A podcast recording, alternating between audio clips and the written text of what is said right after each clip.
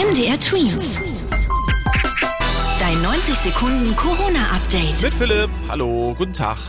Die Kinderärzte in Deutschland hoffen darauf, dass es bald eine Corona-Impfung für kleinere Kinder gibt. Das sagen Leute der sogenannten Deutschen Gesellschaft für Kinder- und Jugendmedizin. Bis jetzt können ja nur Kinder und Jugendliche ab zwölf Jahren bei uns in Deutschland gegen Corona geimpft werden. Die Gesellschaft hofft darauf, dass schon in den nächsten Wochen ein spezieller Impfstoff für alle Kinder ab fünf zugelassen wird.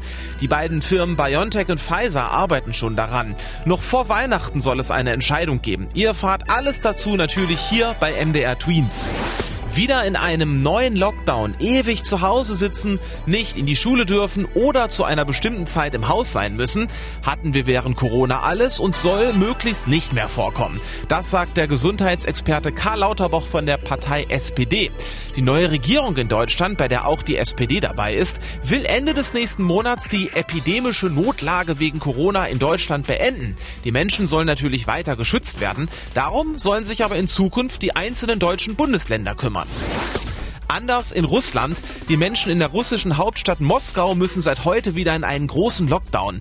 Grund sind viele neue Corona-Infektionen in der Millionenstadt. Für mindestens zehn Tage sind in Moskau jetzt zum Beispiel Schulen und Kindergärten geschlossen. In Restaurants darf man nicht mehr sitzen. Die Firmen müssen ihren Angestellten auch bezahlte Urlaubstage für diese Zeit geben.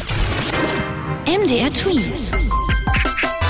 Dein 90 Sekunden Corona-Update.